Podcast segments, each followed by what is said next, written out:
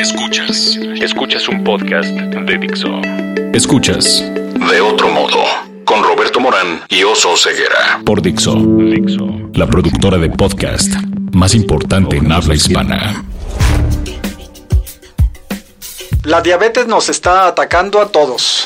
10% de la población la padece. Y una gran parte de los mexicanos afectados por la epidemia de sobrepeso y obesidad están en peligro de padecerla. El gasto para la atención a las personas con diabetes le pega a todos. ¿Cómo podemos salvarnos de este azote? Gisela Ayala es la directora ejecutiva de la Federación Mexicana de Diabetes y todos los días se hace esta pregunta. ¿Qué vamos a hacer con la diabetes? ¿Por qué estamos en estas? Aquí estamos Oso Ceguera, Roberto Morán y nuestra súper invitada que es Gisela Ayala. Hola Gisela. Hola Roberto, hola Oso, muchas gracias. Pues la verdad es que efectivamente todas las personas que colaboramos en la Federación Mexicana de Diabetes nos hacemos la misma pregunta. ¿Qué hacemos? Y nosotros tenemos una herramienta que es la educación en diabetes, que consiste en desarrollar habilidades y destrezas que te permitan enfrentar los obstáculos y resolver las situaciones siempre buscando el control de tu condición. Por ejemplo, eh, qué comer, eh, no dejar tu tratamiento médico, aun cuando no te lo den en alguna institución pública, seguir haciendo ejercicio en cualquier lugar, no precisamente tendrías que invertir mucho dinero, tener una actitud positiva ante una condición que es crónica, es decir, que no se cura, digan lo que digan los curanderos, pero que es total y absolutamente controlable. Eso es, lo que nos eso es lo que nos preguntamos todos los días, lo enfrentamos a través de 23 asociaciones afiliadas en toda la República que buscan que las personas que vivimos con diabetes cambiemos esa mentalidad, tengamos las herramientas necesarias para vivir saludables y que nuestro entorno cercano nos apoye y a su vez prevenga el desarrollo de diabetes. ¿Cómo ven? Que no es controlable. Oye, hace rato antes de entrar yo decía que me muero de la flojera cada vez que se vuelve a hablar de las cifras de la diabetes, ¿no? Porque que nos cuesta mucho, que el 10% de la población de México y que todavía hay mucha gente que ni siquiera sabe y que vive con diabetes.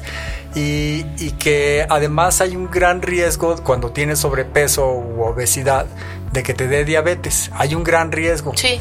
Y, y alguna vez me, me, junté con Gisela y platicábamos. Es un gran riesgo, pero no es inmediato. No es como de, oye, si te avientas de estas de seis pisos te vas a romper algo, ¿no? Uh -huh. Bueno, cuando menos. Sí. Digamos, si te revientas de seis metros te vas a romper algo. La diabetes no es, si comes muchas este, pastelitos te va a dar diabetes. No es así. No es, es como una lotería, ¿no? Así es. Entonces eso lo hace más difícil que la conciencia de la gente, ¿no? Dice, ah, pues Mira, ahí te van las cuentas que, que se hacen. Venga. El 10% de la población de México tiene diabetes y el 70% tiene sobrepeso u obesidad. Pues okay. entonces, pues uno de cada 10 tiene diabetes y 7 de cada 10 están pasaditos de peso, pues entonces no es tan probable que me dé, ¿no? Así es. Entonces, así como que no, no hay conciencia, es bien difícil eso, ¿no? Sí, el tema de la conciencia es, es, complicado porque al final también tiene que ver con el ambiente, con el entorno. Eh, cada vez es más difícil y lo hemos platicado, eh, que regularmente, somos más o menos de la edad, te, te, recibían en alguna casa con un vaso con agua, era como súper lindo que te recibieran con un vaso con agua. Ahora te reciben con un vaso de alguna bebida con azúcar. Y, este tema del vaso con agua antes de comer ha ido cayendo en desuso.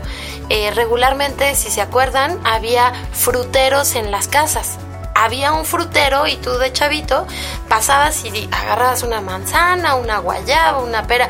Ahora ese tipo de cosas han ido cambiando y lo que encontramos son galletas, eh, donitas, más pan. Eso no hace que los alimentos sean malos. Los alimentos por sí mismos no son malos. Lo que los hace dañinos es la cantidad de los productos que consumimos y el balance. Es decir, que tú lo decías, no puede ser que no veamos en los platos verduras y sobre todo verduras crudas. Podemos ver un desfile de platos y no tenemos acceso a las verduras. La verdad es que si solamente culpamos al, al, al entorno, pues no vamos a hacer nada. Podemos, tenemos dedos. Lo que nosotros proponemos a través de las asociaciones y a través de nuestras redes sociales y de nuestra página en internet es búscalo, procúralo tú. Una persona que vive con diabetes regularmente sabe que si vas a ir a una fiesta y eso se llama enfrentar retos cotidianos, que vas a ir a la boda y entonces van a dar arroz con mole, no sabes a qué hora van a dar la comida porque puede ser entre las 12 y las 4 de la tarde. Justo, pues ve desayunado, prepárate, llévate una manzana. Sabes que ahí no va a haber ni agua y ya si acaso se te antoja refresco sin azúcar, llévalo tienes que aprender a enfrentar retos cotidianos. Eh, no puedes estar viendo a ver a qué hora te sirven comida, llévala tienes que ir preparado para este tipo de cosas. Si no vas a encontrar en la calle una fruta o una verdura, como, como buen oficinista llevemos nuestros topercitos con, con fruta y con verdura. Oye, Gisela, ¿Cómo Muy interesante, pero pienso, ¿cómo, o sea, en la federación, cuál es tu labor diaria? O sea, ¿qué hace la federación?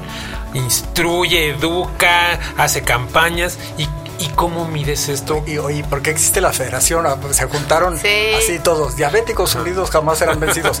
Y aquí me, va, me, va, me, vas a ver feo porque no se vale decir diabéticos, porque no son una persona que sea eso, no, no, es un diabético, es más que eso, ¿no? Sí.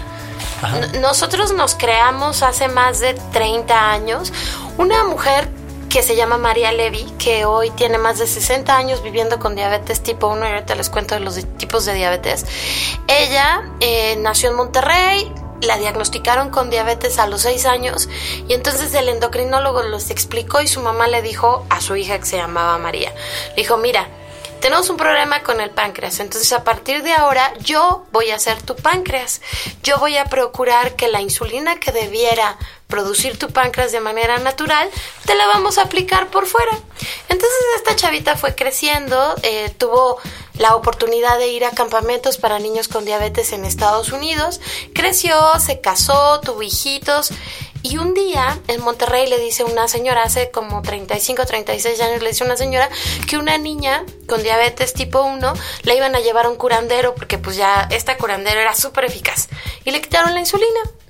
Pocos tiempo después encuentra a la misma persona, pregunta por la niña y le dicen que la niña murió porque pues el curandero falló, le quitaron la insulina y ya. Ahí decide formar la primera Asociación Mexicana de Diabetes en Nuevo León. Se replica en León, luego en Jalisco, en San Luis Potosí y la mayoría de estas señoras eran mamás de personitas, de niños con diabetes tipo 1, pero después se fueron eh, reuniendo de otras ciudades personas que vivían con diabetes tipo 2, es decir, que ya tenían la condición. Y ahorita tenemos 23 asociaciones en igual número de ciudades. En el estado de Guanajuato, por ejemplo, tenemos cuatro y en Chihuahua tenemos dos, la extensión es enorme, hay muchos estados donde no tenemos. ¿Qué hacemos todos los días? Estas asociaciones todos los días tienen un lugar para ir a resolver sus dudas y entonces llenamos el espacio que se crea entre salir de la clínica o del consultorio de tu médico y llegar a tu casa. Oye, déjame hacer una cápsula cultural. Ahorita estabas hablando de la insulina. Yo creo que todos, todos los seres humanos, o bueno, me imagino que todos los seres vivos, tenemos una ecuación que es comida, ejercicio e insulina. La insulina la produce naturalmente el cuerpo. Así es. Eh, y luego puede suceder que según la diabetes tipo 1 que deja de producirla o la diabetes tipo 2 que no funciona también tu insulina, tienes que sustituirla con algo que venga de fuera. es, es. tan sencillo como eso. Entonces el cuerpo funciona muy maravillosamente porque de acuerdo con la, la comida que tengas y el ejercicio que hagas, genera la insulina necesaria para que tus células coman y estén contentas. Correcto. Cuando hay este problema de falta de insulina es cuando viene la diabetes. Entonces ahí es donde tienes que estar viendo toda esta ecuación porque no se trata nada más de resolverlo todo con medicina. No. Que muchos eh, diabéticos dicen, ay, pero muchas personas con diabetes dicen que, ay, este, yo me voy a tomar, voy a seguir comiendo lo que sea, voy a seguir viendo la tele todo el día, viendo, ay, viendo la tele, viendo Netflix todo el día y este y al fin que me inyecto insulina para que mis células estén contentas. No, no funciona tan bien. Tienes que tener la ecuación bien equilibrada en los tres puntos no nada más en estarte eh, este, inyectando insulina como un loco, ¿no? De hecho, respondiendo a la pregunta que, me hacía Oso, tiene que ver exactamente con lo que acabas de explicar. En las asociaciones se explica eso.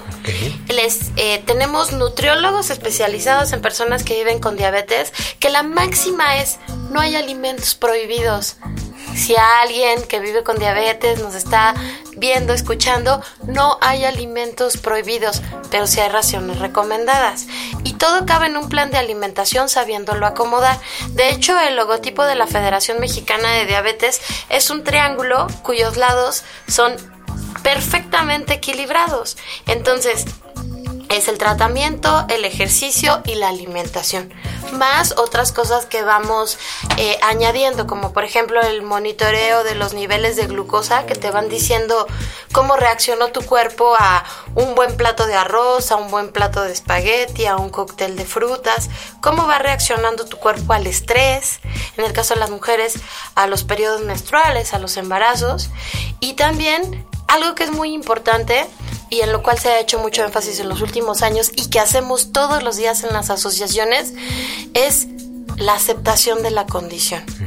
la verdad es que mucha gente sigue sin aceptar muchísimos años después que vive con diabetes. ¿De veras? Sí, claro. Y, ese es uno de los temas. Platicábamos antes de, de empezar esta charla sobre por qué no funcionan ciertas campañas. La verdad es que el tema emocional muchas veces es uno de nuestros principales obstáculos. Si la persona no acepta su condición ¿Ustedes creen que va a ser algo como cuidar su alimentación, como, oh, sí, tengo que aplicarme ahora la insulina, claro, tengo que tomar un medicamento? Pues no, estás en negación. ¿Por qué vas a hacer algo que no quieres? Y además es una carrera de obstáculos. Ahorita pusiste el ejemplo de la boda, que es un ejemplo extremo, pero cuando estás comiendo con la familia, ahí están todos diciendo, si alguien de la familia tiene diabetes, Ajá. o es una persona con diabetes, claro, eh, esa persona la mandan a comer a otro lado para que no coma igual que los demás.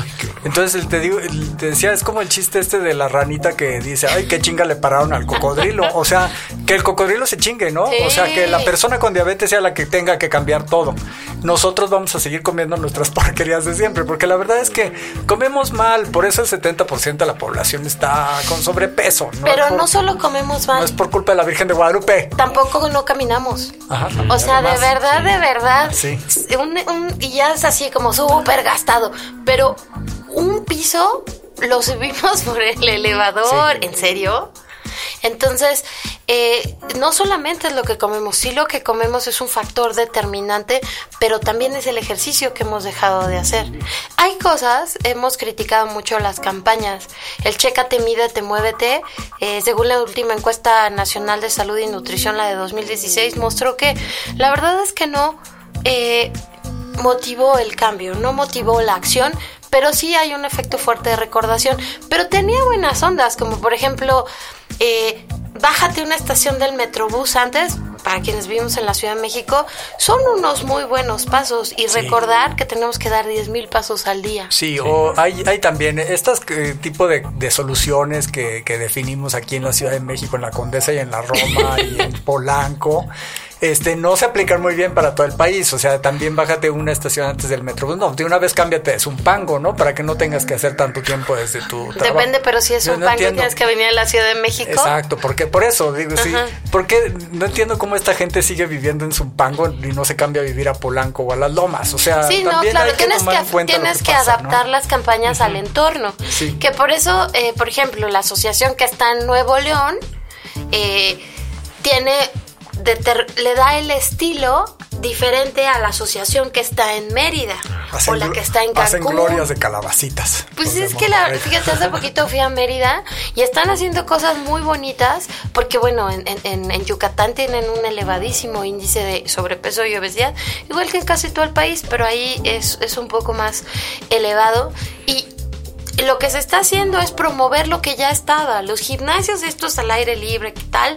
Que los pones, pero al final no se promueve que se usen, que se utilicen y es un, una inversión perdida, dinerito perdido ahí, si efectivamente no va a redituar en ninguna acción. Tienes que meter el ejercicio como parte de tu vida cotidiana. A fuerza. Y que no quiere decir tenis carísimos ni gimnasios carísimos. Quiere decir caminar todos los días, sí bajarte antes, sí evitar elevadores cuando puedes. Si son 10 pisos, pues échate unos caminando y otros en el elevador. Y, son cosas de verdad tan, tan sencillitas como sí dejar el coche un poco más lejos cuando te vas a ir a un estacionamiento público y obligarte a caminar. Al principio se obliga y después se hace divertido. Oye, nos dijiste, nos prometiste hablarnos de los tipos de diabetes. El diabetes tipo 1 es el de donde el páncreas no funciona. La diabetes tipo 2 es algo que aumenta el riesgo por la sobrepeso por el sobrepeso y la obesidad. Entonces, ahí qué, qué es lo que está recomendando la Federación Mexicana de Diabetes a las familias para que ayuden a los niños a no llegar a ese problema? ¿O qué tan grave es ese problema? Eh? La diabetes tipo 1 es una condición, las dos son diabetes y eh, su apellido es mellitus. Yo soy Gisela Ayala diabetes mellitus. Y diabetes mellitus tiene... Mellitus viene de miel. Exactamente. y, y la diabetes tipo 1, como bien lo dices, deja de producirse insulina. No es que el páncreas dejó de funcionar. El páncreas sigue funcionando, pero lo que dejó de producir es insulina y no sabemos exactamente por qué pasó eso. Es una enfermedad autoinmune, es decir, de pronto un día nuestras células de defensa dicen, ah, esos islotes que producen insulina están muy raros, vamos a atacarlos, los atacan y ya no produces insulina. En la diabetes tipo 2 es un poco diferente. En la diabetes tipo, y esto es el ataque autoinmune en diabetes tipo 1 es agudo, es, es rápido. En la diabetes tipo 2 se van juntando los factores. Eh, regularmente el sobrepeso es uno de los que más pesa, pero también pesa que, tengas eh, familiares con diabetes tipo 2.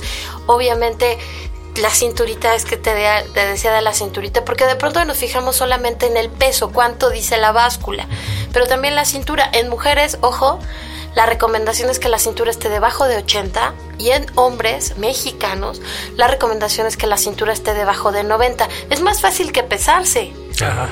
Entonces. Pues quién sabe, encontrarse la cintura también a veces puede estar muy difícil. pero. no es el cuello, ¿eh? pero entonces va sumando. ¿Qué pasa? Porque la pizza de verdad no tiene nada de malo. De hecho, a Vero y a mí creo que nos gusta mucho. Vero es nuestra productora. La, pizza no tiene nada de malo. La bronca es ¿cuántas rebanadas de pizza te comes? Y bueno, está bien, vamos a pedir una pizza a la más famosa que te lleva a domicilio, ¿no? ¿Por qué no haces unos pepinos con unos jitomatitos? En lo que llegan sé que odias la lechuga, pero le pones lechuga y entonces no solamente vas a comer la pizza, vas a comer una buena ensalada. O te dura dos días la pizza. ¿Verdad? O sea, también es un tema de inversión. ¿no? Sí, sí. Te comes la mitad. y acompañarlo, de ponerle colores a tus platos, ¿no? De que tus platos tengan muchos colores, pero no los colores de los empaques de los chetos, ¿no? Sino de todo lo demás. Ah, y, y, siempre nos dicen, ¿no? Es que en este país donde se producen tantas maravillosas frutas y tantas maravillosas verduras, lo cual es cierto, hemos bajado muchísimo el consumo de verduras. Sí. El consumo de frijoles se ha reducido muchísimo. Oye, Gisela, eso, eso es interesante, porque yo alguna vez entrevisté a un doctor brasileiro que justamente promovía el ejercicio.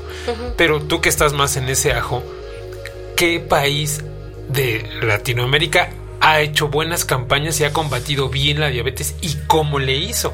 Híjole, pues eh, yo creo que todos estamos haciendo bastantes esfuerzos. Colombia tiene...